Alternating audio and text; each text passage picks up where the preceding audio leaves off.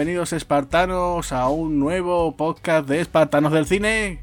¿Qué tal? Eh, soy Agustín Lara y regresamos con un nuevo programa y como no, pues como siempre aquí con la compañía de mi buen amigo Javi Hernández. ¿Qué tal Javi? Hola, muy buenas. Eh, Agustín, ¿qué tal? Muy buenas a todos y la verdad que deseando traer la figura del que es el auténtico macho alfa del cine en Estados Unidos. O sea, estamos hablando de nuestro amigo John Wayne.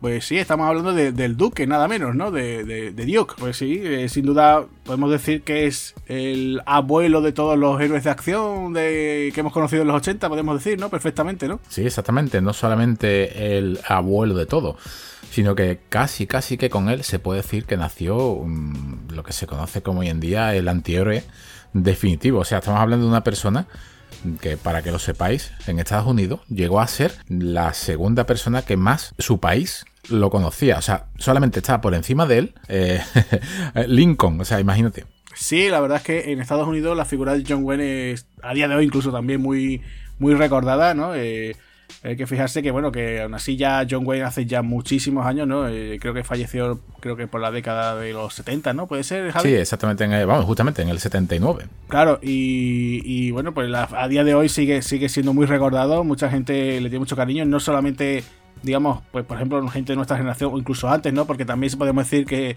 que, su cine era un cine muy de padres, ¿no? Que lo solían ver ese tipo de películas, ¿no?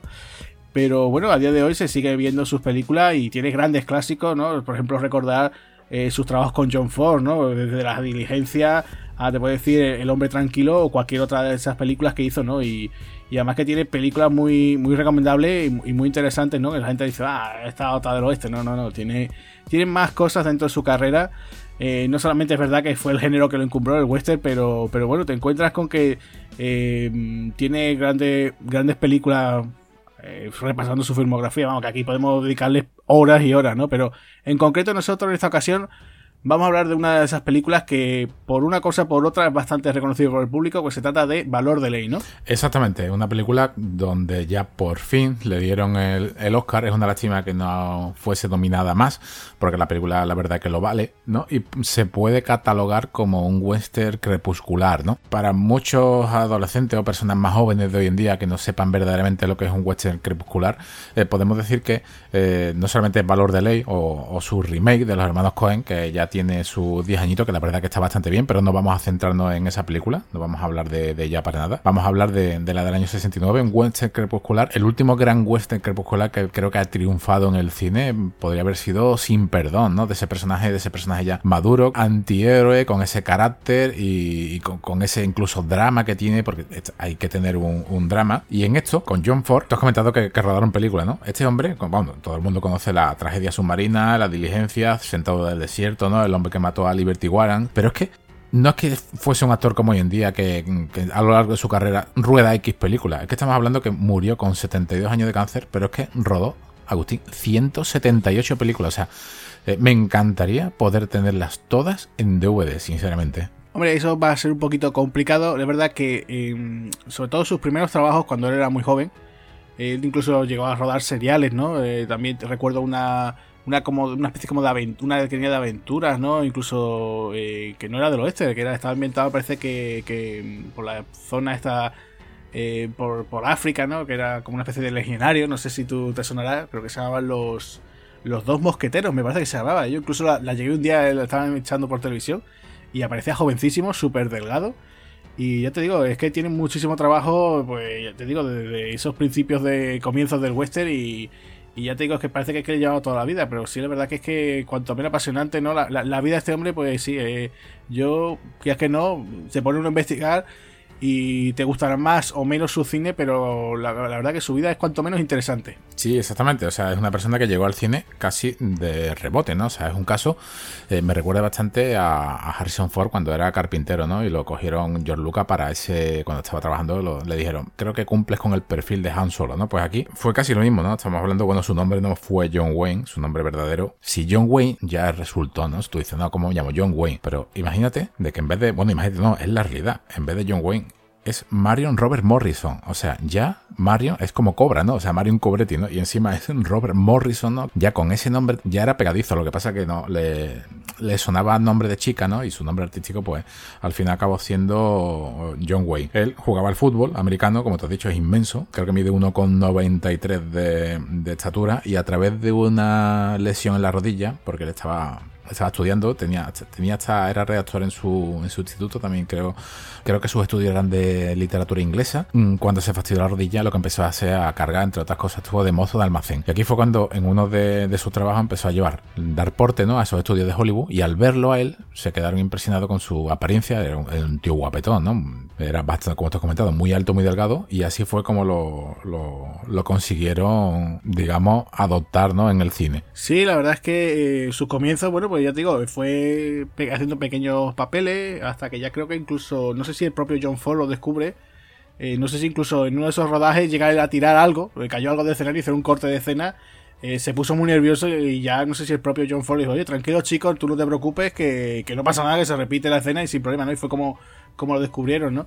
ya te digo, en trabajos de seriales, eh, para televisión y muchísimo western así al principio, hasta que ya por fin yo creo que la gran oportunidad le llega con la diligencia eh, con una de esas películas mitiquísimas, ¿no? Y que, que, a día de hoy tienen imágenes que se te quedan todavía para el recuerdo y, bueno, pues fue un auténtico éxito y de ahí ya pues comenzó con muchísimos otros títulos. Aquí es que podríamos estar citando, ¿no? Pues desde La Legión Invencible, que te digo yo, pues Río Lobo, Río Rojo, eh, después tenemos, yo qué sé. 178, Agustín, 178. Sí, es que son muchísimas películas, son muchísimas, ¿no? Y lo bueno de John Wayne que es que no era el típico que decía, solamente se encasillaban a hacer solamente un western, ¿no? Podía hacerte un western eh, más épico, alguna película dentro de, las de, relacionadas con la guerra civil norteamericana, más en plan rollo estilo militar. Eh, como te decía, por ejemplo, la mencionada la Legión Invencible, Misión de Audaces, por ejemplo.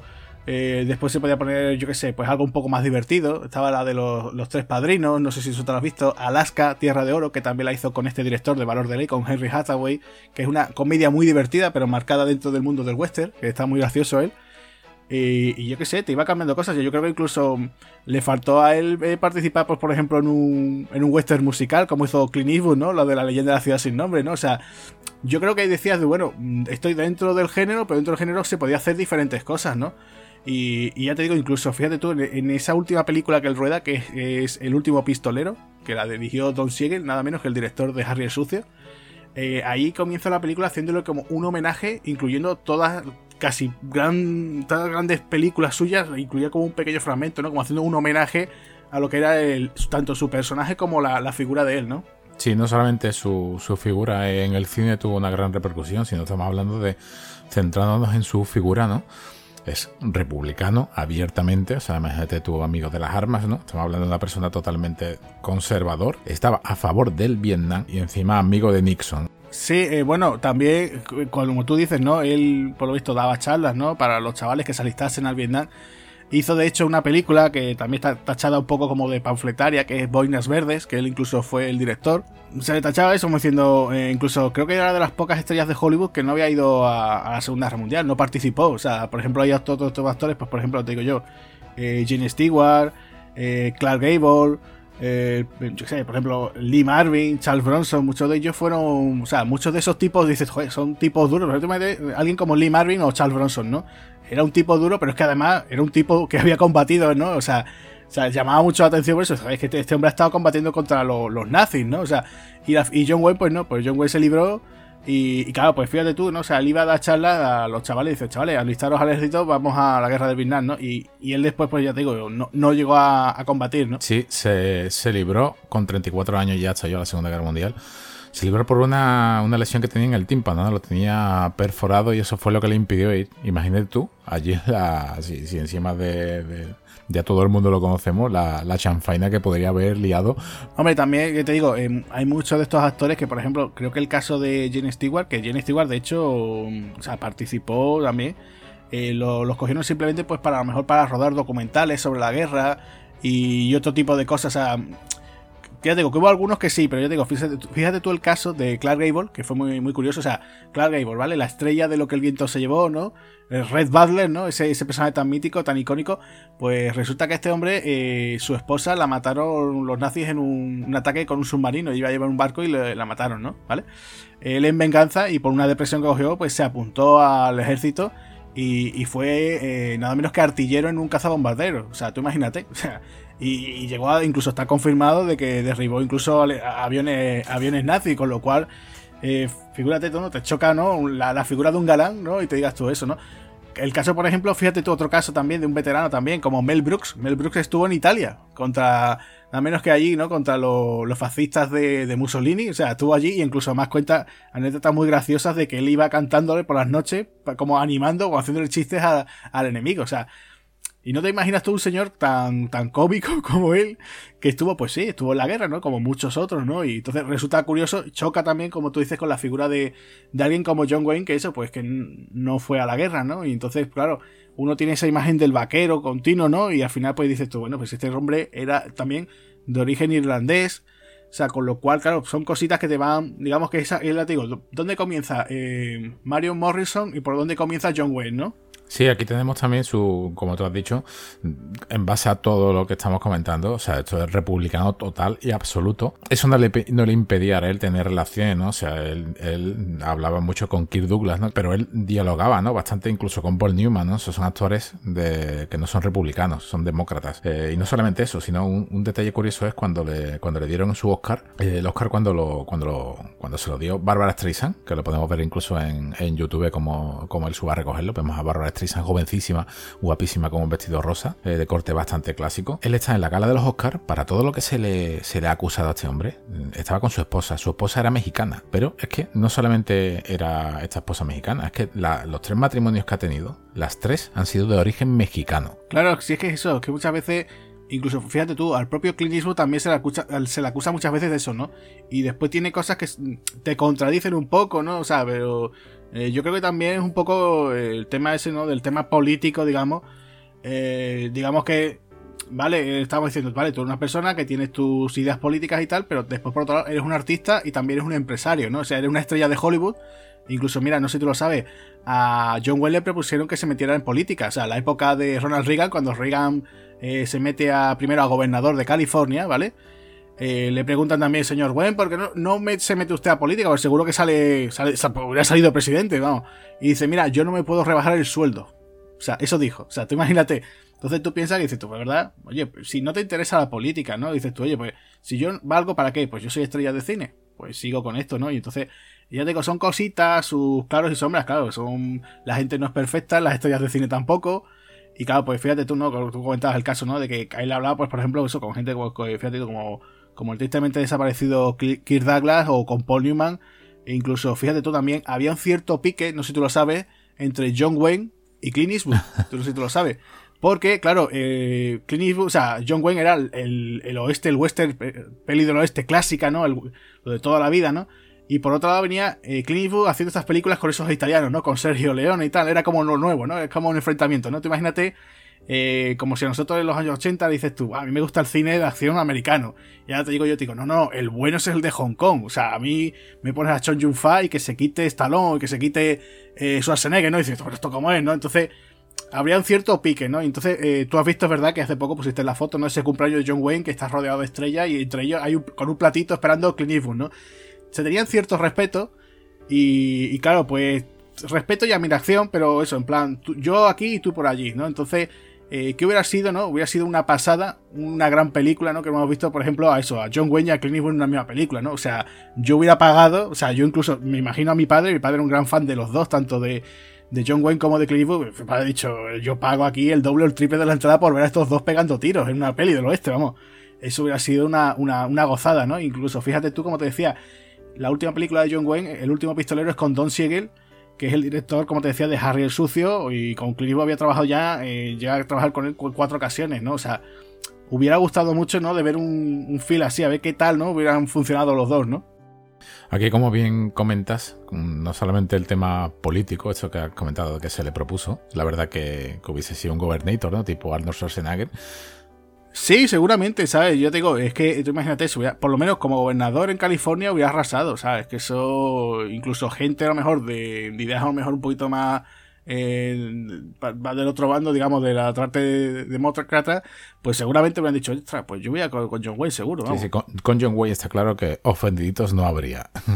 Exacto, sí, sí, seguramente Si algún ofendidito escucha este programa, lo sentimos, pero ofendiditos con John Wayne no hay. Volviendo al tema de, la política, eh, es bastante importante la como hemos comentado aquí al principio del programa, que fue la segunda persona más conocida de América, ¿no? En su durante un tiempo en su época, solamente superada por Abraham Lincoln.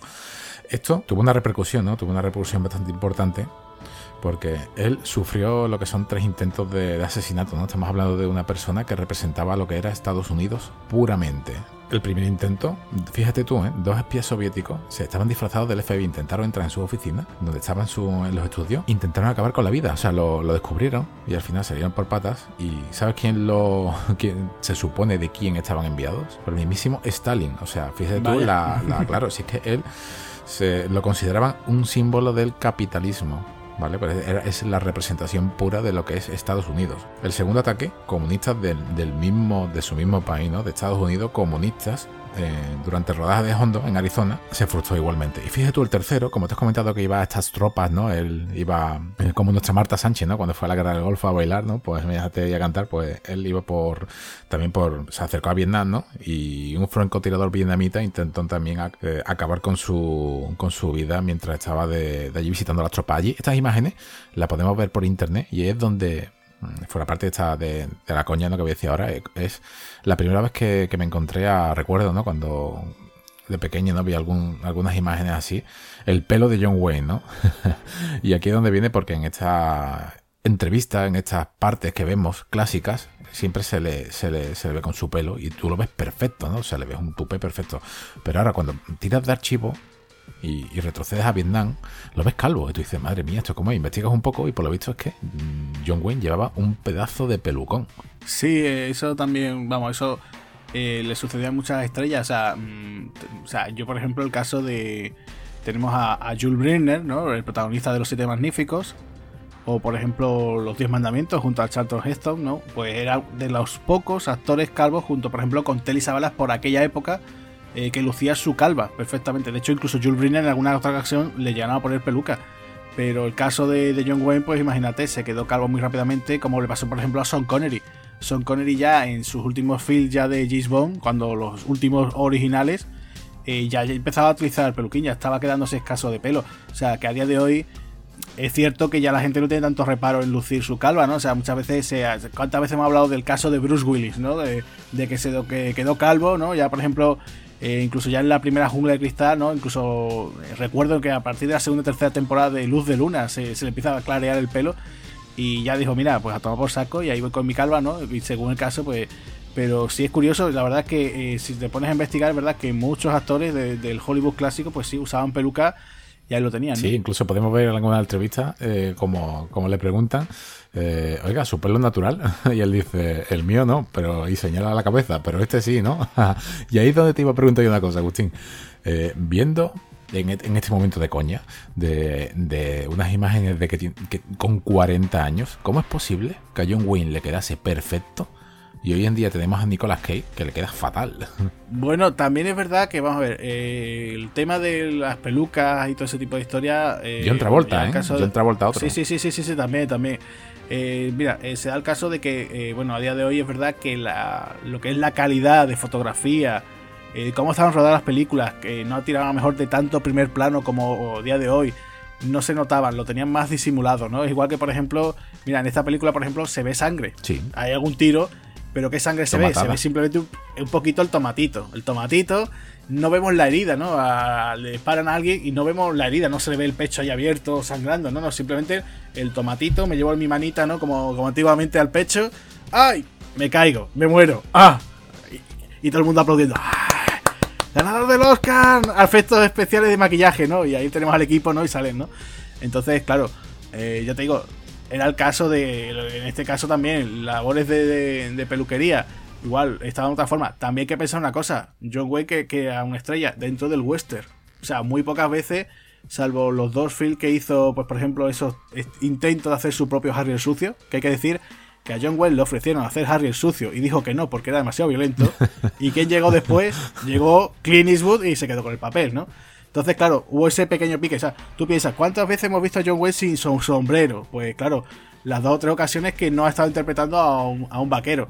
Eh, incluso, fíjate tú, creo que, no sé si era en Rey de Reyes o la... Sí, creo que era en Rey de Reyes, él interpretaba a un centurión romano. O sea, en una de estas grandes producciones que hace Hollywood de la vida de Jesucristo, él sale de centurión romano y va con su casco romano. Entonces, por eso te digo, no se notaba tanto. ¿Por qué? Porque él no llevaba. O sea, si por ejemplo, a día de hoy te, hubiera dicho, oye, pues Bruce Willis siempre va con sombrero o con gorrita. ¿Por qué? Porque está tapándose la calva, ¿no? dice, no, no, mira que. por eso te digo que se, disimulaba más por eso. Y también por el caso de que eh, no con la tecnología, tú imagínate, eh, si esto es el caso de día de hoy, no imagínate que John West estuviera vivo, estuviera haciendo sus películas y tal. A día de hoy tú sabes que cualquiera estaría con su móvil grabando, mira que viene John Wayne, que está calvo, ¿no? Por eso te digo, eran otros tiempos, otra tecnología y se disimulaba mejor, ¿no? Pues ya llegamos al, a su fin. El 11 de junio de 1979, con 72 años, John Wayne, en Los Ángeles, California, moría, moría de cáncer. Eh, una enfermedad mortal, una enfermedad mm, con alguna leyenda urbana por ahí. La realidad es que murió de, de cáncer pulmonar y estomacal, ocasionado por la ingesta de alcohol que le daba lo que fumaba. O sea, estamos hablando de una persona que si crees que fumas un, un cajetín o dos al día y es mucho, John Wayne fumaba cinco cajetillos de tabaco al día. O sea, imagínate, y además el tabaco de esa época no me lo quiero ni, ni, imaginar sin, con el tipo de filtro que había, como este hombre tenía que tener los pulmones de, negro, ¿no? Pues no, nos dejó una. Yo, apenas tenía un, año, nos dejó con, con, un legado que recuerdo desde pequeño. Eh, haberme criado con, con, un televisor en blanco y negro y haber visto películas de John Wayne en la primera cadena. Recuerdo que no paraban de poner, incluso en la segunda cadena, y es un, lo echo de menos hoy en día, ¿no? recurrir a eso clásico solamente que ponen en la segunda cadena a las 10 de la noche con un, un share muy, muy poquitas personas que llegan a verlo y la verdad que hay que reivindicar más a este tipo de, cine, ¿no? Y además que ya te digo, lo estamos mencionando aquí con todos estos títulos que he dicho anteriormente de John Wayne, eh, son súper entretenidos, están súper bien filmados eh, o sea, no solamente, ah, esta otra de, del oeste, los indios contra los vaqueros, no, no. Hay alguna, una de ellas, es verdad que también, que no tiene una filmografía perfecta, hemos dicho, tiene más de 100 títulos este hombre. Y bueno, hay de todo, ¿no? De todo un poco. Incluso hay una muy curiosa que se tituló de los últimos films, eh, se llamó John Wayne y, y, los Cowboys. O sea, tú imagínate, ¿sabes? el tipo que hizo la traducción, ¿no? La película se llama Los Cowboys, pero dices tú, ¿cómo llamo yo esta película? No, no, John Wayne y los Cowboys. Y además, por cierto, esa película es muy curiosa porque la banda sonora es de un tal John Williams. O sea, tú imagínate, ¿sabes? Por aquella época. Cuanto menos curioso, ¿no? Y ya te digo, hay de todo, ¿sabes? Si, si investigáis por, por ejemplo, eh, yo tengo un libro de eh, una especie de pequeña biografía cortita, está muy interesante, lo que ese libro está descatalogado. Y resulta que su autor es Fernando Alonso Barahona. Y la verdad que es un libro muy interesante. Viene un poquito de su biografía, su vida obra y milagro. Y después lo que es más interesante, el tema de las fichas de las películas, que está muy bien. Para alguien que quiera conocerlo de forma muy... Oye, pues me interesa, ¿no? Hay otros libros mucho más extensos, ¿eh? Que, que no solamente, solamente es ese, ¿no? Pero yo os digo, ese libro es muy, muy curioso, está muy bien, muy bien redactado, está muy bien llevado. Y, y además se aprende mucho, ¿sabéis? Si, si tenéis cierta curiosidad y si lo encontráis por ahí en alguna tienda de estas de descatalogado, libros catalogados, la verdad que os lo recomiendo porque os va a gustar mucho, que voy a conocer mucho su figura, eh, cómo era y, la verdad que sobre todo el tema de su trabajo eh, está muy interesante. Bueno, pues ya le hemos dado un repaso a la figura de este hombre, aunque la verdad que vamos a tener que, contar porque con, ese libro de, Agustín es para hacer un especial larguísimo. O sea, es que se nos iría el, programa a horas y horas porque la figura de este hombre da para mucho más. Eh, no solamente él es la estrella de la película, aquí no tenemos varios personajes que, si lo vemos hoy en día, hay algunos que incluso no caemos. Me suena.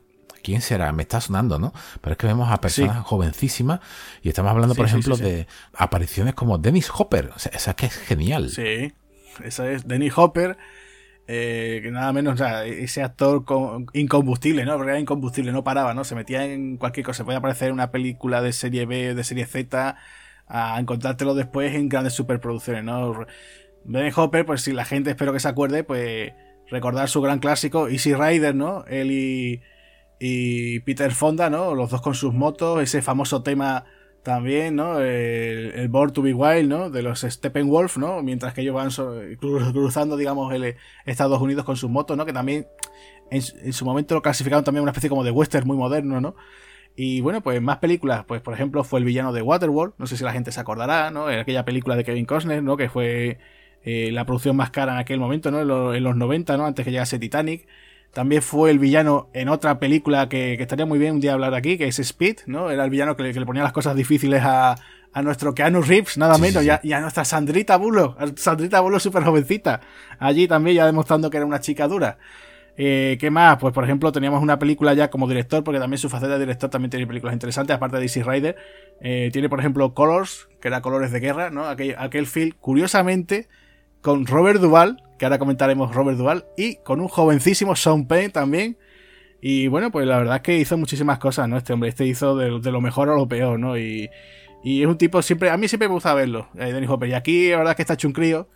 Y gusta verlo, ¿no? Gusta verlo porque él vivió, digamos, esa parte del final del Hollywood clásico y lo tenemos aquí pues haciendo de, esos mermadillos, ¿no? Como a nosotros nos gusta, ¿no? De esos que siempre están por ahí dando rosaco, ¿no? Un secundario ahí dando la, la murga, Exactamente, es un secundario que, interpreta Moon o a una persona que se... Ahora cuando entremos en, materia comentaremos un poquito de ese personaje, pero que nada más que lo vemos suena. Pero no solamente no suena a este personaje, sino que estamos viendo a, otro, otro actor que tú dices, ¿cómo puedes tener tan melena rubia pero con tan poco pelo?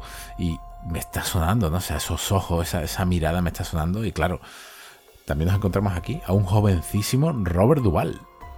Exacto, Robert Duvall nada menos, o sea, eh, uno de esos actores súper clásicos y, que además que, gusta verlo y además que aquí ya, eso, nada menos que le planta cara a John Wayne, ¿no? Y sale con su bigotito y como tú dices, ya estaba ya el hombre pelón, o sea, se estaba quedando calvete y me hace gracia, pero yo recuerdo, por ejemplo, de verlo también en Bullet, que hace de taxista y lleva a Steve McQueen en el taxi, ¿sabes? Y dices tú, pero sí, sí, Robert Duvall, ¿pero qué está haciendo este hombre aquí? ¿No? El famoso Tom Hagen, ¿no? De la saga del Padrino, ¿no?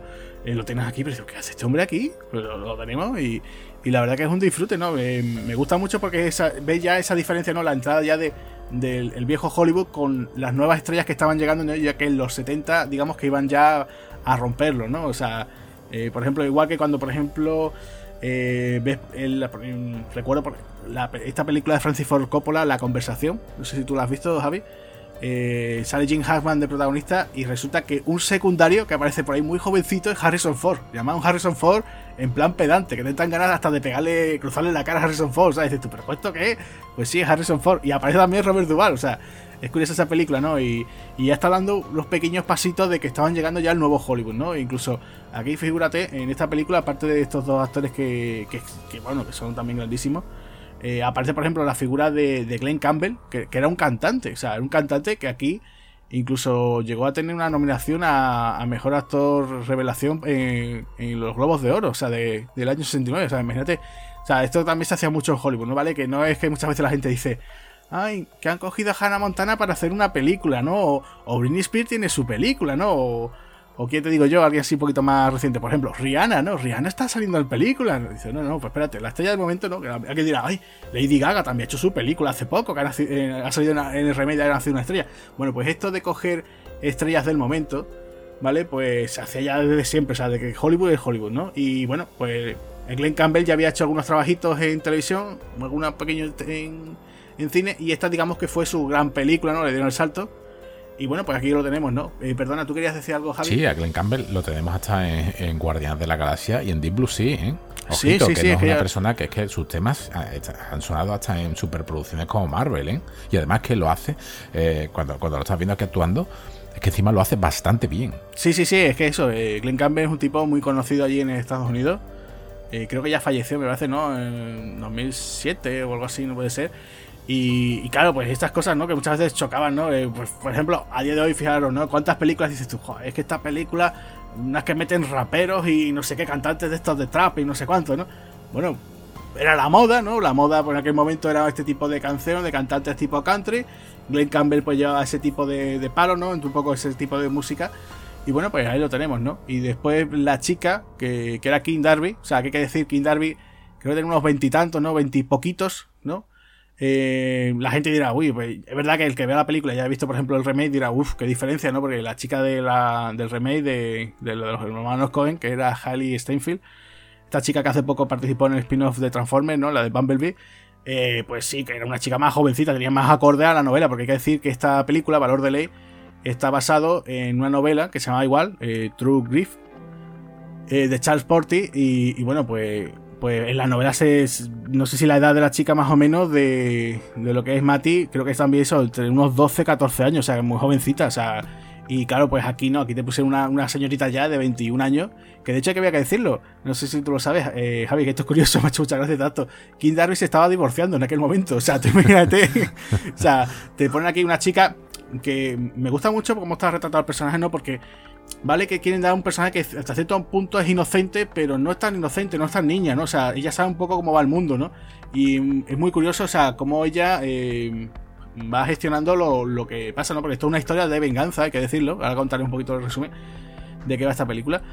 Pero es que es muy fuerte, o sea, tú lo piensas y dices, y además en aquella época, ¿no? En, el western, como decir, como, como una persona, que es verdad que sí que es cierto que la gente eh, se casaba antes, tenía hijos antes y toda la historia, pero hay que ver cómo una, niña, en realidad una cría, eh, quiere mm, resolver los negocios de su padre y además mm, vengarse, ¿no? Y vengarse, pero además que ella mm, quiere vengarse y matar al, tipo que ha sido el asesino de su padre, ¿no? O sea, es muy, muy fuerte, ¿no? O sea, se pone uno en la piel, lo piensa y dice, tú, hay mucha tela, ¿eh? Sí, aquí la, película no engaña absolutamente nada.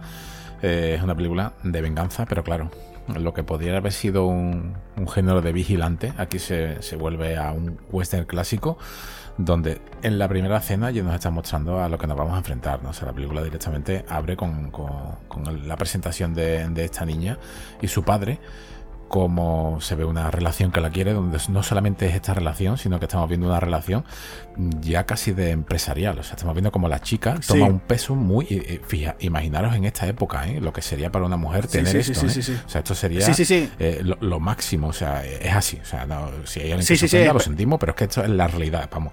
Y aquí ella lleva la contabilidad, pero no es que solamente lleva la contabilidad, es que ahora, cuando vaya avanzando la película, estamos viendo cómo su, su capacidad de negocio es superior a todo con el que se encuentre con su cara y encima con su desparpajo, lo consigue. Y aquí ya, en menos de, te presenta a los dos personajes y en menos de dos minutos ya te está eh, el, director, que es Henry Hathaway, y él te está diciendo, lo, ya te está expresando lo que, lo que es este personaje. Lleva las cuentas, le da el oro a su padre, eh, él, le da unas monedas y automáticamente ya vemos como, como su padre ya desaparece, ¿no? o sea, la actora, la buena de cambio desaparece y aquí ya vamos, vemos como, como ella lo que quiere es venganza y, y, a, quién va a buscar, ¿no? Sí, porque es que, que vaya, digo, es muy fuerte Además, lo que tú dices, ¿no? Que, en aquella época una niña es que encima es la contable, digamos, de la familia, ¿no? O sea, eh, lo piensa uno y dices tú, ah, eso. No, no, pero piénsalo, incluso a día de hoy, ¿no? Tú te piensas que a lo mejor vas a salir de casa, ¿no? Tú, por ejemplo, que eres padre, eh, tu hija dentro de, a lo mejor ponte que dentro de unos 4 o 5 añitos, este, papá, papá, mm, cuando vayas al, trabajo, toma, te vas a llevar 10 euritos y te gastas a lo mejor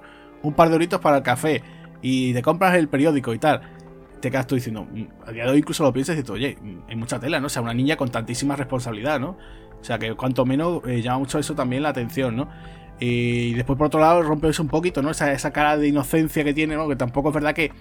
Vale, King Darby no es que represente aquí, pero bueno, intentaron ponerla con ese peinado, ese cortito de pelos, sombrerito. Pero gusta mucho y además también me hace mucha gracia eh, tanto ella como su padre, los dos son de, la hermandad del puño cerrado, ¿eh? porque gastan poquito, sobre todo su padre, cuando le dice, incluso ella, Mati, se lo dice a su padre, papá, ¿por qué no te compras ya un revólver nuevo? Anda, que este está muy viejo. dice, no, hija, tranquila, tranquila, que este, este me tiene que aguantar muchos años más, ¿sabes? Y que dices tú, vaya tela, además que incluso se lo dice el personaje de Copur, ¿no? Que es el de John Wayne. Que dices tú, madre mía, esto es un Col Dragón, o sea, modelo Dragón, y que esto era de la, de la época de la guerra civil, por lo menos, ¿no? O sea, cuanto menos brutal, ¿no? O sea, sí, él, lo, llama, es curioso porque lo llama bonito artefacto, ¿eh? ni siquiera, ya revólver. ¿eh?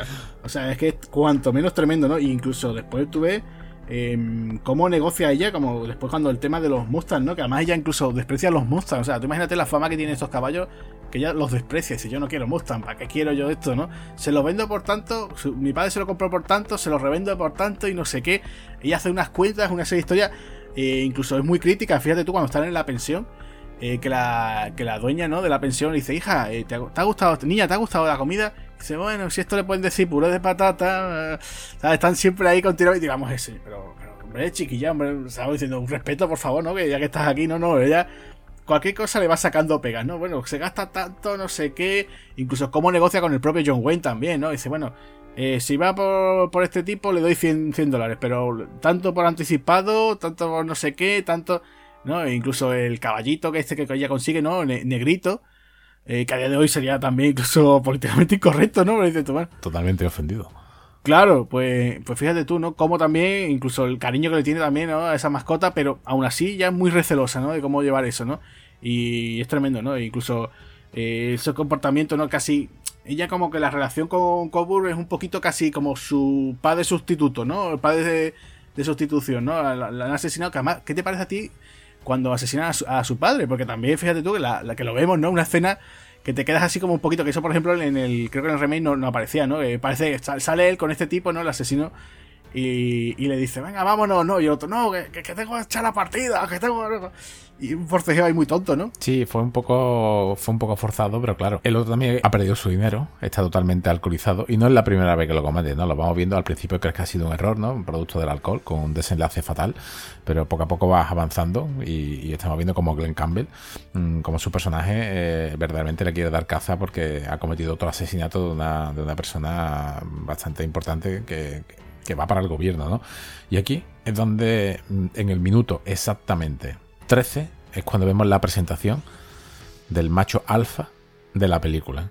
¿Cómo lo vemos en la presentación? Pues evidentemente trayendo a unos presos y metiéndole una patada en el lomo a uno. O sea, ya directamente nada más, nada más que aparece ya te niño. Tú, venga, tú, delinquido, venga, para adelante, venga, te voy a llevar a patada, ¿no? incluso la, chica le pregunta, ¿quién es Roger Corbett? Dice, no, no, no, ese, ese de ahí, ¿quién? Dice el del parche. toma, patón que le estoy dando ya para adelante. Y aquí vemos un personaje donde la comedia, bueno, la comedia, eh, eso, a eso es lo que quería llegar. La película es un, es un western eh, es un drama, pero yo también le veo mm, en ciertos aspectos comedia, ¿no? Porque. Sí, sí, tiene momentos muy divertidos también. Sobre todo este juicio que estamos viendo ahora con Roster Corbu, incluso como él te está mirando, eh, incluso las preguntas que le están haciendo, ¿no? Le están haciendo unas preguntas. Un abogado, defensor, ¿no? Un abogado que ya aquí ya vemos, el abogado ofendidito, ¿no? Como, como está en favor de los, de los presidiarios. Eh, está hablando sobre un condenado que su cuerpo estaba a varios metros de una hoguera y que cómo había acabado ahí, ¿no? Y así estamos viendo como él está bromeando y la verdad que es una situación Mm, bastante. No llega a ser cómica pura, pero sí que es divertida. Sí, hombre, y también quería comentar yo, por ejemplo, eh, todo lo que sucede antes, que también es muy llamativo, ¿no? Hasta que no entra el personaje de John Wayne en la escena, todo, todo el mundo, no sé te acuerdas, que todo el mundo acude a las ejecuciones. O sea, van a colgar una serie de personas y va todo el mundo como el que va a ver, yo qué sé, las uvas, ¿no? El cotillón de fin de año, ¿no? Hay niños, eh, familias allí pendientes. Eh, Mati, por ejemplo, va con este hombre, con Jerón, ¿no? Eh, que tiene un, hombre ahí eh, también que trabaja para ella, ¿no? Y curiosamente le dice, le tapa, ¿no? Dice, no, no veas Mati. Y dice, no, no, si yo ya tengo una edad para ver esto, ¿no? Te quedas alucinado, ¿no? Como la reacción de ella. Cuando se encuentra con, los, con estos eh, ayudantes, ¿no? De, de, sheriff, ¿no? Que tiene aquí, pregunta, ¿no? ¿Quién es el mejor, ¿no? dice, bueno, pues mira, tal no sé quién es el mejor. Pero después tenemos al otro que es mejor explorador. Pero Coburn este tío te lo encuentra y bueno, este no preguntes, pero da con él, ¿no? Y, cuanto menos curioso, ¿no? Y ella se lo piensa y dice, bueno, venga, pues me quedo con, con Coburn, voy a, voy a negociar con él. Y además muy gracioso también el personaje de, de Rooster Coburn, eh, después su papasad, ¿no? Que es el padre que tiene, que es un, un, hombre asiático que le cuida ahí, que no sabemos cómo, por qué lo tiene como que, como si fuese su hijo. Y después tenemos un gato muy gracioso, o sea, ya, incluso fíjate tú, ¿no? A día de hoy que siempre estamos haciendo bromas y memes con cosas de gato. Ya aquí teníamos un gato que además se llama el general, que tiene un nombre muy raro, general no sé qué, ¿no? El gato y, es bastante simpático, ¿no? Vemos aquí un poco la faceta más barabucona, más borrachín de, del personaje de Coburn, ¿no? Que te lo plantea así. Que yo no sé si tú lo sabes, eh, Javi, pero el personaje en principio, como vemos aquí a John Wayne con el parche, en principio John Wayne no quería llevar parche, no sé si tú lo sabías. No tenía conocimiento. No sabía, ¿no? Pues de hecho, incluso John Wayne bromeó cuando le dieron el Oscar y dijo, mira, si lo sé me hubiera puesto el parche muchísimo antes, ¿no? Bromeando con esta broma, ¿no? Y, cuanto menos curioso, ¿no? Y ahora lo que tú dices, ¿no? Esa escena del juicio, ¿no? Como le vacila el, abogado, está él allí con el juez. Vemos que, ya te digo, eh, Mati está ahí pendiente, ¿no? De, bueno, está pendiente de este hombre. Y ya negocian, ¿no? Y dice, bueno, venga, voy. Pero además, incluso, claro, es lo típico, ¿no? Dice, venga, vale, pues te busco al asesino de tu padre.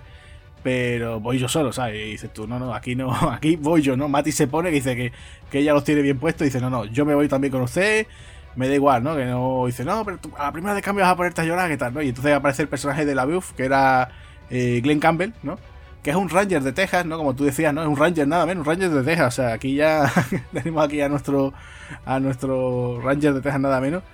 Y, me gusta mucho esa escena de que cuando están los dos, dice, bueno, venga, la, la vámonos. Y van a cruzar, a atravesar ese río, ¿no? Ese ferry, ¿no? Ese, esa barcaza. Y no se le ocurre a ella que con su caballo atraviesa el río, ¿no? O sea, ya le está plantando, señores, yo estoy aquí, o sea, yo pongo el dinero. Y además voy y, demuestro que además yo soy capaz de ir, ¿no? Sí, posiblemente esa escena, 10 años después, me recordó bastante a El Fuera de la Ley, ¿no? A, a Josie Wells. Es casi la misma escena cuando están pasando de una a otra, pero con la. A uno los persigue la ley y a otro le persigue la, chica. Eh, vemos como, como siempre nosotros hablamos de los dobladores, ¿no? Y de los actores de acción y de todo tipo de dobles. Aquí estamos viendo como la chica verdaderamente va a un caballo y se está jugando la vida, ¿eh? O sea, estamos viendo como, como el caballo empieza a nadar y casi que tú dices, venga, llega, llega, llega, llega. O sea, es un western puro clásico y aquí, justamente después de esto, mm, vemos una escena bastante dura, como la castigan a ella, ¿no? O sea, como, como Glenn Campbell la coge, intenta darle unos azotes y aquí sale ya la vena, ¿no? La, uno de los primeros enfrentamientos ya que, vemos con Conbull con este señor, ¿no? O sea, directamente le saca el arma y le dice, oye, oye, oye, veo que te está envalentonando, estate quieto o aquí te quedas. ¿eh? O sea, él, eh, fuera parte de lo que está ayudando, eh, y que considere que la chica es un peso, mm, pero no quiere que le hagan daño, ¿no? O sea, otro, otro punto más a su favor, ¿no? Está como defendiendo a la chica de este señor que lo que quiere es casi dejarla ahí tirada, ¿eh? Sí, porque también en este aspecto tenemos ya una especie como de proto body movie, ¿no? O sea, tenemos el carácter así duro y bravucón de, de personaje de Coburn, ¿no? De Roster Coburn. Y por otro lado, la Beowulf es como de otra forma, ¿no? Actúa, trabaja de otra forma, ¿no? no poli bueno, poli malo, ¿no? Exacto, exacto. O sea, si tiene que disparar, pero que sea, ¿no? Que me disparen primero, ¿no? Si tengo que hacer tal cosa, no voy a la primera con la, la bravucanada de que me encuentro quien sea, ¡pum! Le suelto un sopapo, ¿no? Entonces, me gusta mucho eso porque, claro, tenemos eso, eh, el poli bueno, poli malo, y la chica que es la que está, como, como decía antes, ¿no? Eh, tiene esa relación con, con Rooster como que es su padre, y mientras que con, con la Beof, eh, pues casi... Mm, hay como cierta, ¿no? Incluso hay un momento le dice, no, señorita, eh, le, iba a dar un beso, ¿no? Hay un momento también que se lo dice así, como diciendo, uy, que te queda un poco, ¿no? Te, te rechina un poco, ¿no? Porque Glenn Campbell se le ve ya que tiene sus su añitos. Y supuestamente Mati, ¿no? King Darby es mucho más jovencita, ¿no? Como te quedas así, pues, ¿esto qué? Pero hay ahí como siempre, como un, ¿no? Eh, ciertos roces, ¿no? Que siempre van dando eh, que funcione ¿no? ese, ese, equipo tan, tan curioso, ¿no? Sí, aquí llegamos ya a lo que yo considero para mí la, la mejor escena de la película, mi parte favorita de siempre. Es una película que de chico, siempre cuando la, la veía en estos televisores que te estoy hablando de, blanco y negro, que es curioso como en, en las casas, por lo menos en, la mía, no sé, en la de los oyentes más maduros, en una habitación teníamos un televisor blanco y negro y en otra color. Para mí siempre era la película del parche, ¿no? O sea, era la película de John Wayne del parche. Y aquí es donde siempre esta escena me encantó. Y estamos hablando de, la escena de, la cabaña, donde ellos van a preguntar por, unos forajidos, ¿no? Van a unos forajidos a ver dónde están este, este villano que quieren coger. Eh, aquí es donde estamos viendo como a través de, una chimenea se cubre con una casaca, con una especie de chaqueta, y salen. O sea, me pareció una de, de las mejores escenas del western por el tiroteo que viene ahora. No llega, sinceramente, no llega a Pat Garry el niño, pero la verdad que me resultó bastante, bastante buena, porque aquí no solamente vemos a, es la primera vez que, lo vemos en acción con, tiros. Y aquí es donde aparece ya el personaje de, de Hopper, que la verdad me, resultó me, hasta pena, ¿no? Porque lo estamos viendo que está herido, necesita un médico, la chica quiere ayudarlo, ¿no? O sea, incluso Roster quiere ayudarlo, pero tiene un desenlace y según veo, Mm, incluso si le damos al pausa, los efectos especiales para esta época, la clasificación tuvo que ser altita porque estamos viendo una de las primeras amputaciones en pantalla. ¿eh? Sí, sí, sí, la verdad es que eso está bien llevado. Ya te digo que eran los, los claro, antiguamente, como decíamos antes, ¿no? Entraba ese tomate y aquí no, aquí vemos que eso, que, hay una amputación y bien hecha, ¿eh? No está nada mal, o sea en cuanto menos sorprende. Eh, yo es que cuando lo he vuelto a revisar me sorprendió porque no me la esperaba para nada. En primer plano, en Agustín, estamos hablando de, un cuchillo. Eh, son dos, dos personajes de que están buscando, son de la misma banda del que lo están buscando exactamente. Y Moon, que es Dennis Hopper, quiere, necesita un médico, ¿no? Y claro, ese deseo de necesitar un médico urgentemente no le hace falta más remedio, no tiene más remedio que lo que es que delatar su posición y dónde están, ¿no? Porque hay que decir que, la banda de, Robert Nuval, de Ned Piper, van detrás de él, entonces la necesitan. Aquí se, se chivatea y aquí vemos un primer plano como con un cuchillo le, le rebanan varios dedos de las manos.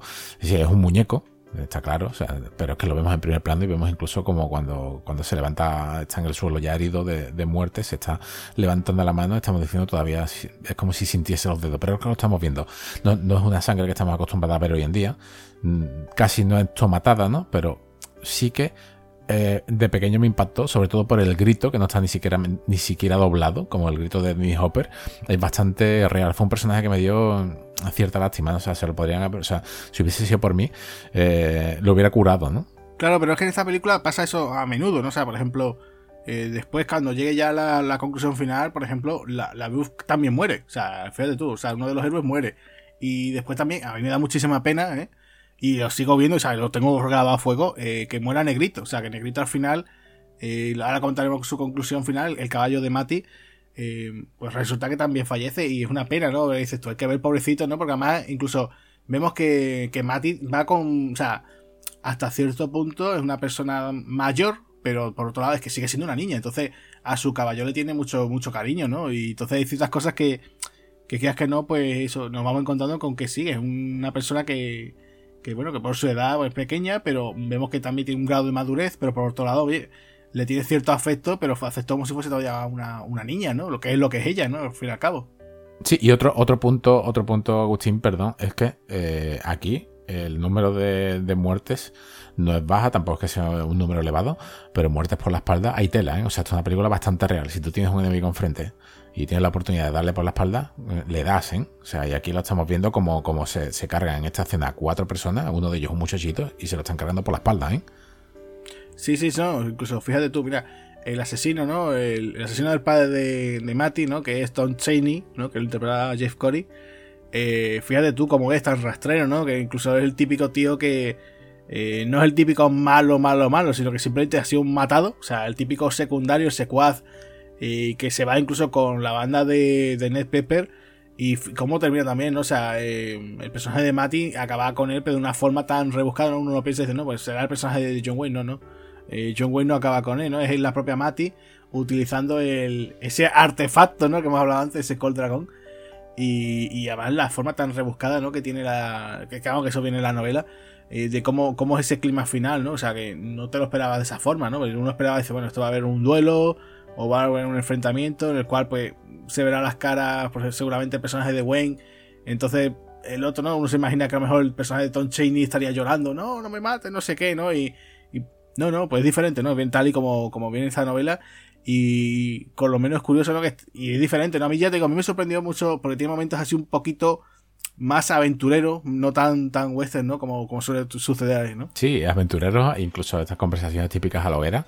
Eh, me resultó curioso como, como, el personaje de John Wayne, Ross de Corbett, llevaba eh, siempre encima, llevaba un, saquito de sal en su bolsillo derecho, un poco de pimienta y un poco de ajo. Y tortitas, ¿no? Llevaba tortitas de arroz, que es lo que le preparaba el, chino, que llevaba hasta un cargamento para varias semanas. Eh, aquí, fuera parte de esta cena, casi que es la confrontación final, donde Matty Ross sufre una especie de accidente, que se cae por un terraplén, ¿no?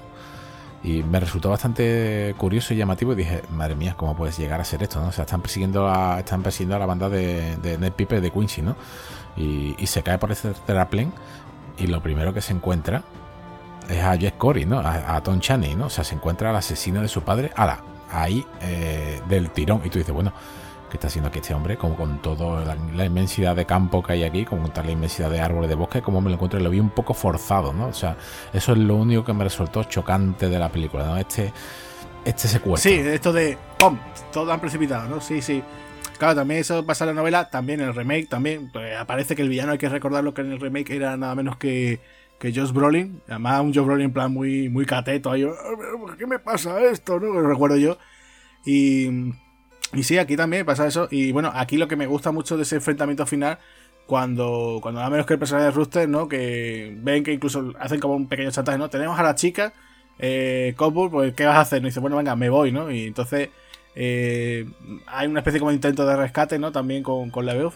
Y vemos esa imagen también muy icónica, ¿no? De ver a John Wayne con, la, llevar las riendas de su caballo y él empuñando dos rifles, ¿no? O sea, dos Winchester nada menos e ir acabando con los enemigos, ¿no? La verdad que eso está bastante chulo, ¿no? Porque incluso recuerda un poco, parece, no sé, por lo menos yo recuerdo de pequeño, me recordaba un poco esas películas de aventuras de, la Edad Media, ¿no? Parecía un torneo de justas, ¿no? Pues aquí un torneo de, de cowboys, ¿no? O sea, montados a caballo al ataque, ¿no? Ahí disparando, ¿no? Y la verdad es que era. O sea, no, llevaba eh, el personaje de Cobur un, revólver, no, no, o dos, ¿no? Dice, bueno, momento, no, tú dirías, no, momento pre Jongu, no, a Jongu le gustaría ese momento, no, no.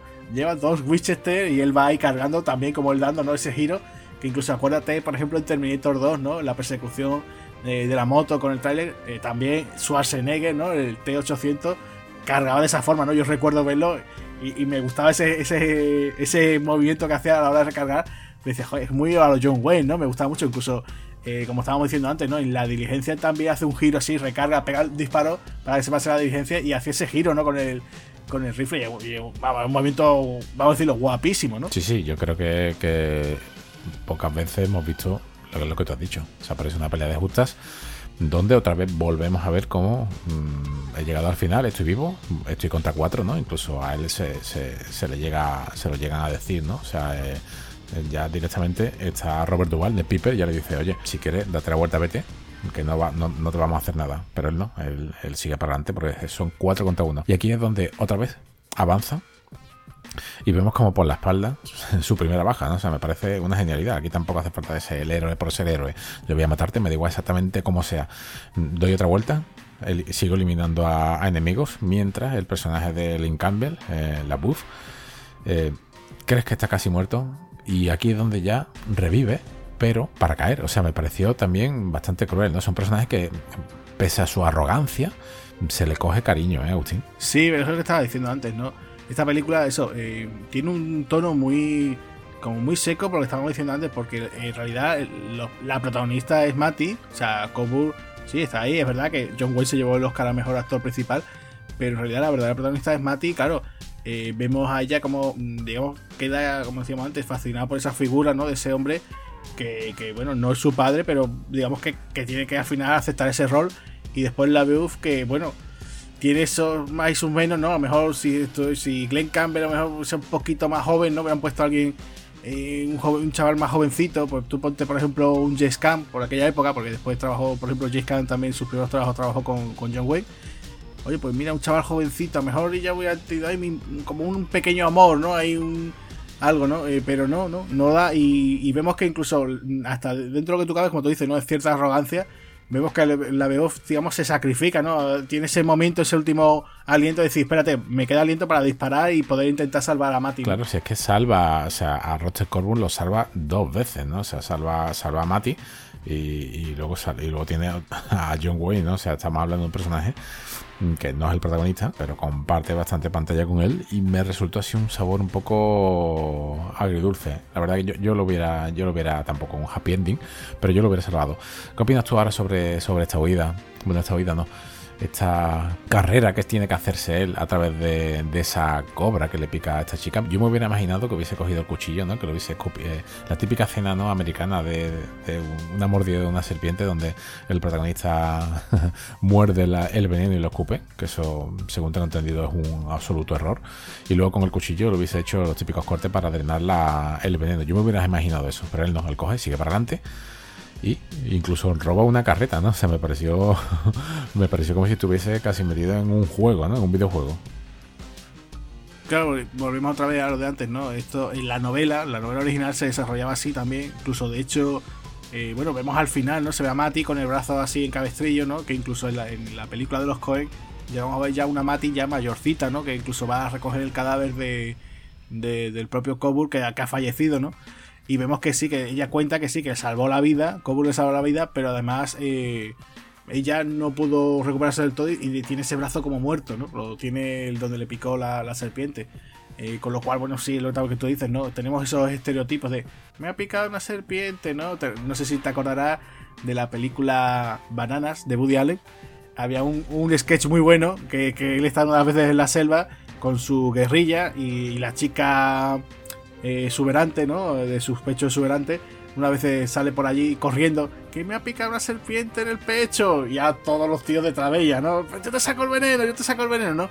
Pues aquí un poco igual, ¿no? O sea, no iban a caer ese tópico. Ya digo, ya incluso en la novela viene reflejado, ¿no? De que ella necesita ayuda. Entonces, bueno, pues Cobol pues tiene que decir, oye, pues mira, eh, vamos a salvar, va a intentar salvarte como sea, como, pues, aunque sea sacrificando a su caballo, ¿no? A su Mustang, pues pues bueno, pasa eso, incluso, bueno, es lo que tú comentas, ¿no? Eh, como pasa en cualquier otra película de acción, ¿no? Eh, llega el policía, oiga, le, le, requiso el coche, ¿no? Pues igual, ¿no? Ya, me llevo la carreta, ya está, es que se está muriendo, no, no me voy a detener ahora a dar explicaciones, ¿no?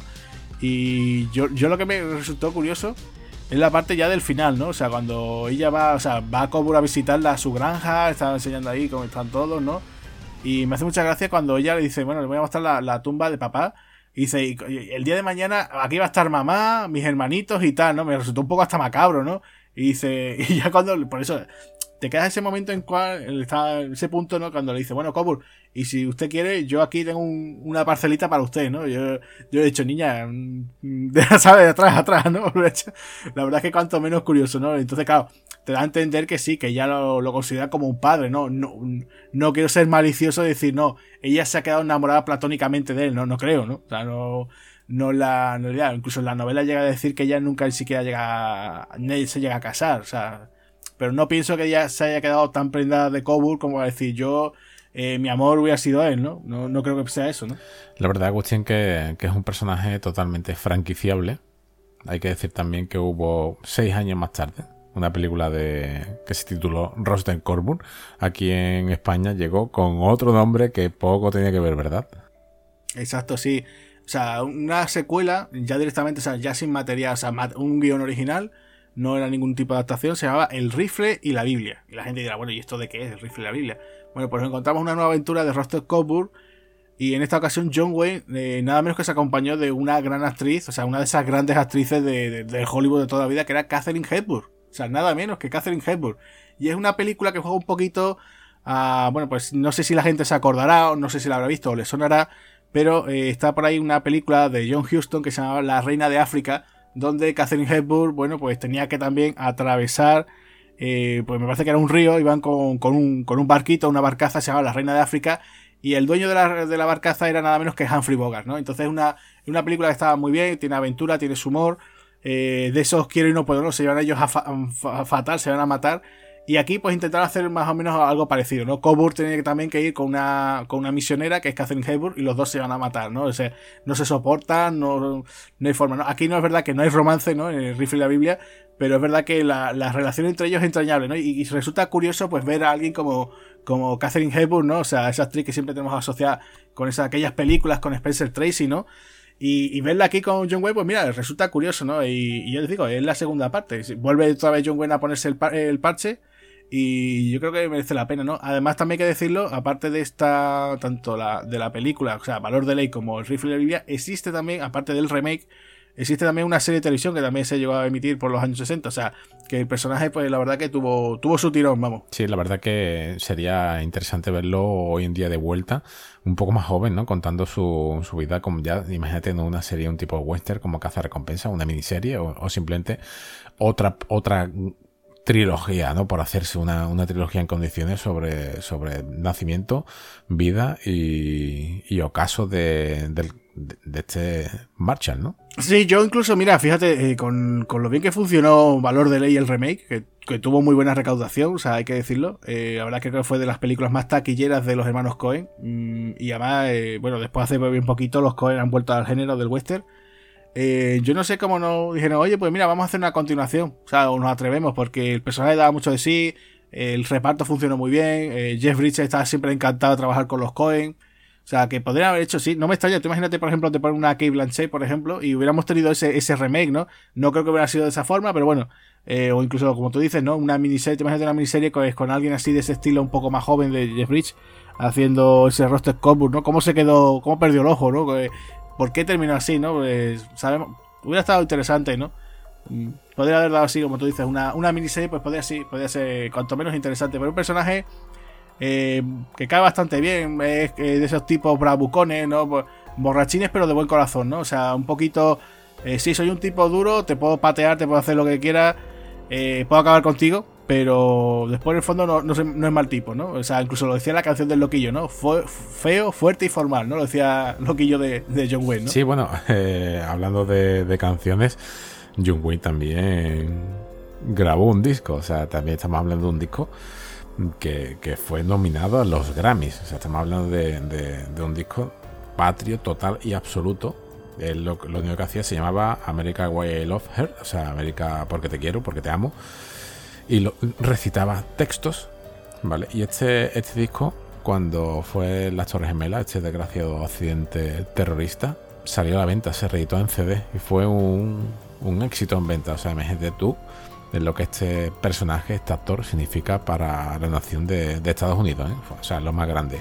Sí, hombre, es que ya te digo, es una figura muy importante y, ya digo que a día de hoy sigue funcionando. O sea, yo lo raro me parece que es que eh, es verdad que el western a día de hoy siempre va y viene, ¿no? Siempre tenemos películas, siempre sale alguna, ¿no? Eh, como te decía, el valor de ley, pues funcionó bastante bien.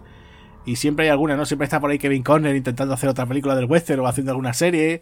yo que sé, es un género tan bonito. O sea, es tan bonito. O sea, Ya digo, el que me escucha dirá, vaya Agustín, que rancio está hoy. No, no, no, ni mucho menos. Ya digo, es un, género, ¿verdad? Que, que, a día de hoy, para nosotros, es verdad que, a lo mejor se queda muy, muy lejano, ¿no? Pero yo creo que en su época fue tan importante, pues por ejemplo, con nosotros el cine de acción de los 80, o a día de hoy, por ejemplo, el tema de los superhéroes, ¿vale? Eso, tú ponte de que a lo mejor, pues, por ejemplo, tu niña, cuando ya sea mayorcita, ¿no? Eh, pues tú ponte que dirá, hoy las películas de superhéroes que yo las veía de, pequeña, que me gustaban tanto, ¿no? Y ahora a lo mejor, pues las comedias suecas, pues será el género de moda, yo qué sé, por decirte algo, ¿no? Pues son cosas que eso, que te pillan, ¿no? Entonces, pues ya te digo, el, western pues es un, género que da mucho de sí. Fíjate tú, por ejemplo, una de las recientes que está enmarcada como casi un western es Comanchería y está ambientada en la actualidad, ¿no? Pero es que está planteada de una forma que es un western totalmente, o sea, cambian los coches por caballos y tenemos ahí un western, ¿no? O sea, tanto Chris Pine como el personaje de Ben Foster son dos forajidos, ¿no? ¿Quién los persigue? Pues Jeff Bridges, o sea, vuelve otra vez, ¿no? Cambia el sombrero, ¿no? O sea, o sea, que es cuanto menos curioso, ¿no? O sea, ya digo, yo un género que sí, que es de esos que, bueno, lo tenemos todavía así en pequeñas dosis, que bueno, no va a volver la gran producción que había antiguamente, pero mira, merece la pena, ¿no? Yo lo que sí echo de menos, y sinceramente te lo digo, es ya que vemos hoy en día colecciones en los periódicos absolutamente de todo, tampoco hace falta que hagas una remasterización en, Blu-ray, ni mucho menos en 4K, de este tipo de, cine, que personalmente también me encanta esa suciedad de, del DVD. Lo que sí echaría de menos sería una colección, no solamente de sus grandes títulos, ¿no? sino de, lo más que se haya editado de él. O sea, yo creo que sería un éxito y más de uno de aquí, tampoco hace falta que sean sus ciento y pico de, de películas, sus 178, pero yo qué sé, editar una pedazo de colección de cada dos semanas un fascículo con una película. Sí, mira, yo, eh, digo, yo antiguamente, eh, mi padre tenía una buena colección en VHS. Eh, cuando empezó el tema del DVD, pues también me empezó a coleccionar. Incluso hubo una colección del western y claro, pues se intentó hacer con, con todas que puedo. Eh, es cierto que eh, tú decías antes, ¿no? No se suele emitir ya tanto western, por ejemplo, salvo ciertas cadenas y tal. Pero tú, por ejemplo, mira, en, la 2, por ejemplo, ayer mismo, eh, a mediodía estaban poniendo una. Lo que pasa que, que una película, pues, creo que era Asalto en Tucson, ¿sabes? Y era una peli muy de serie B, claro. En estos canales, pues, suelen poner, pues, eso, mucho western, pero western ya de serie B, ¿sabes? Incluso cuando no, acuérdate que nosotros, por ejemplo, en nuestra autonómica, eh, cuando teníamos el segundo canal, ¿no? no lo que hay ahora, ¿no? El segundo canal que tenemos aquí. Eh, había por las tardes siempre, casi siempre ponía una del oeste, ¿no? No sé te acuerdas, ¿no? Y, es un, yo digo, un género que sí, que, gusta, pero eh, claro, me gustaría decir, pues me gustaría tener tales títulos, ¿no? Pues, vale, pues claro, y también nosotros tenemos ciertos actores preferidos, ¿no? A lo mejor gente dice, no me gusta John Wayne, pero a lo mejor dice, me gusta Clint Eastwood, ¿vale? alguno dirá, me gusta Gary Cooper, pero no me gusta, por ejemplo, las películas de Randall Scott, ¿no? Según el caso, o alguien que dirá, a mí solamente me gustan los spaghetti western, ¿no? Solamente me gustan los de Sergio Corbucci o los de Sergio Leone. Sí, sí, sí. Claro, entonces según el caso, ¿no? O alguien dirá, pues a mí me gusta la Dozores, ¿no? Al este del oeste, ¿no? Pues dirá, oye, pues, pues me encanta también. Venga, entonces, claro, según el caso, ¿no? Eh, hay gente que te dice, pues mira, como te decía antes, me gusta Comanchería, pero a lo mejor no soporto, por ejemplo, yo qué sé, el Álamo, por decirte alguna, ¿no? El caso, o sea, es tanto, tan extenso que, es verdad que sí, que lo que tú dices estaría, estaría bien una colección o algo así que, que, dieran algo, ¿no? Pues sí. Sí, su, su, primera película como nombre, como John Wayne, fue la, Gran Jornada en el año 1930 y desde, desde ahí hasta su fallecimiento son muchos años de muchas películas que se echan en, falta tanto en colecciones como, como en la tele. Eh, como cualquier cadena ¿no? que, que he hecho un especial de, ellas, que son muchísimas. Y Agustín, ya para, terminar sobre esta película, yo tengo que decir que para mí es una película sobresaliente, mi película favorita de John Wayne. ¿Te quedan curiosidades? ¿Qué curiosidades tienes más para, contar? Mira, pues hay muchas cosas, ¿eh? la verdad es que hay muchas cosas de esta película, se puede hablar bastante, ya digo, en, realidad hemos hablado así un poquito por encima de ella, pero ya digo, una película muy recomendable. Si visteis en su día el remake, ya os digo, os recomiendo mucho esta, porque ya digo, mmm, recuerdo estar en el cine viendo la de los Coen y me quedé como diciendo, bueno, esto, esto sale lo otro. O sea, que parece que, que los Coen habían descubierto el western, no habían inventado el western, pero no, ni mucho menos. Ya os digo que la, es que están muy bien las dos. O sea, me gustan las dos, ¿eh? hay que decirlo, que quede claro. Pero es que esta incluso la vi tantas veces de niño que es que, te digo, la recordaba perfectamente, ¿sabes? Es una cosa que ahora cuando la he vuelto a ver, digo, sí, me acuerdo de este momento, me acuerdo del otro, claro, incluso recuerdo la otra película y, y la verdad que está muy bien, ¿no? El tema de, curiosidades, pues mira, te digo, eh, como habíamos mencionado antes, John Wayne ganó el Oscar, ¿vale? Un Oscar que, bueno, fue el, único que él ganó, ¿no? Eh, aparte también tuvo una nominación para lo que sería el tema de la, la, canción, ¿vale? Mejor canción original. Estaba compuesta por Elmer Bernstein, que era el famoso compositor también que había hecho muchos westerns, ¿no? Eh, por ejemplo, Los Siete Magníficos, pues el culpable de que ese pedazo de banda sonora pues fue Elmer Bernstein, ¿no? Y la canción, pues bueno, las letras la escribió Tom Black y, y, bueno, pues la canción se llama así, True Grief, ¿no? Como el nombre de la película, ¿no? Después comentar el tema, pues, por ejemplo, de la fecha de estreno. ¿Cuándo se estrenó esta película? Pues estamos diciendo que fue en el año 69. Se estrenó en Estados Unidos, se estrenó el 11 de junio de 1969, allí en Los Ángeles, California. Y en España llegó en septiembre, 15 de septiembre de 1969. O sea, que ya tenemos aquí esas diferencias, como siempre suele haber, ¿no? Eh, de que se estrena un poquito más tarde, ¿no?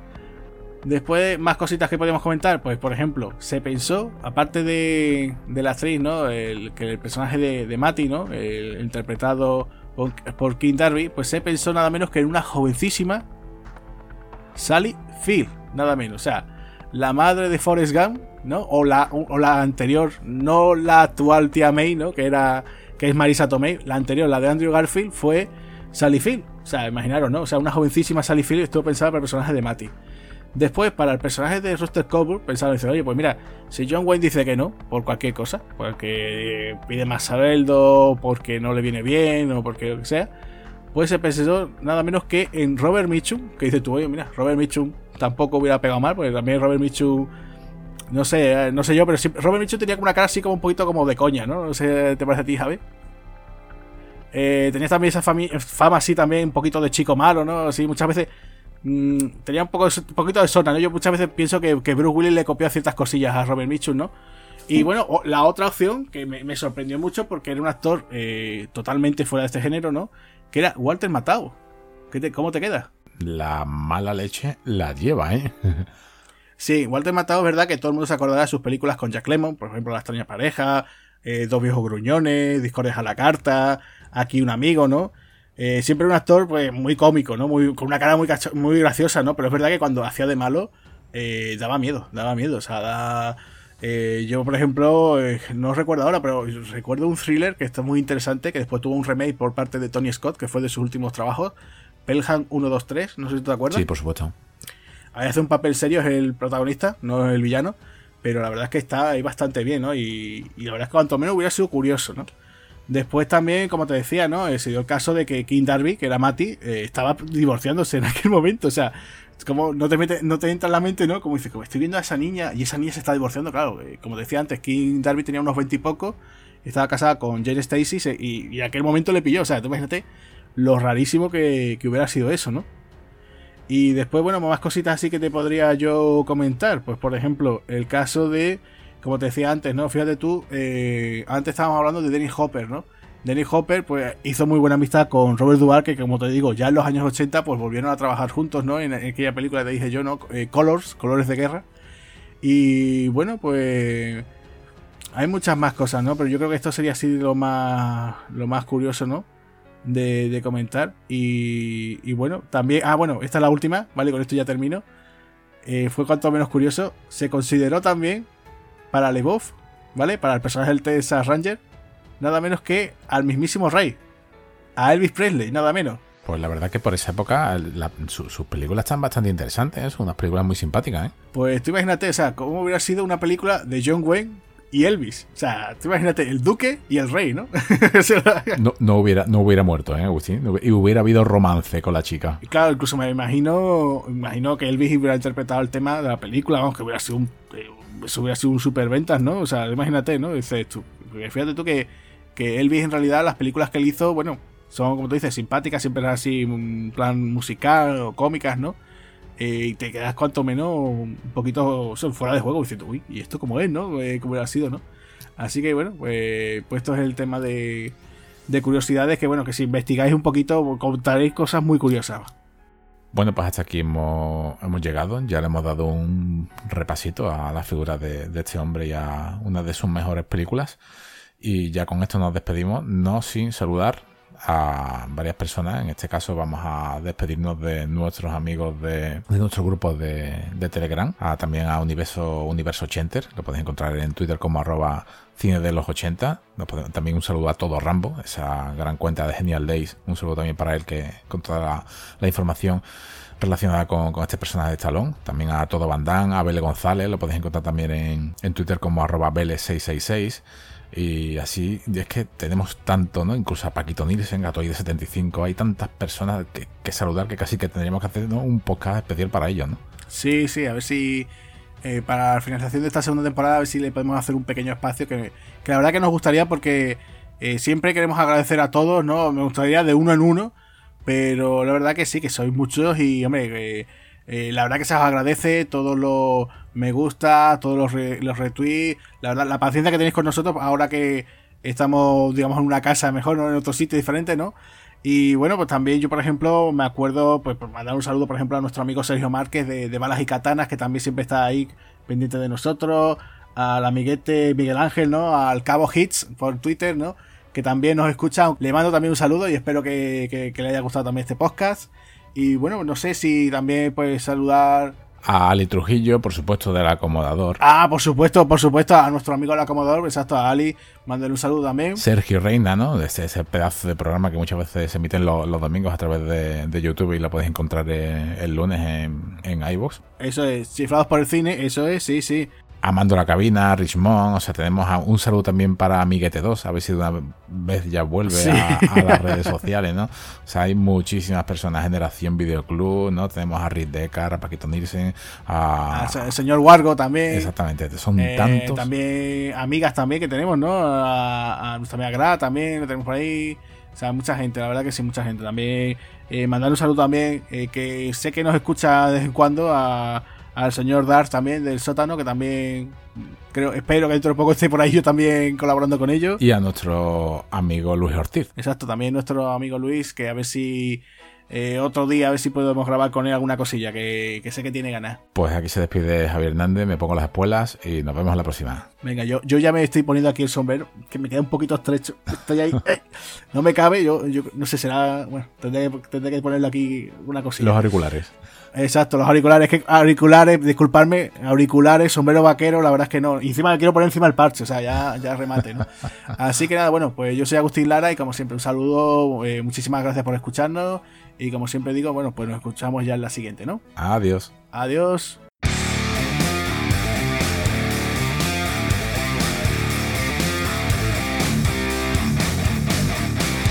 Muchas gracias por habernos escuchado. Si queréis oír más podcasts de Espartanos del Cine, recordad que estamos en nuestro canal de Spotify. También podéis seguirnos a través de las redes sociales, Facebook, Twitter e Instagram. Además, tenemos nuestra página web www.espartanosdelcine.com. Un saludo amigos.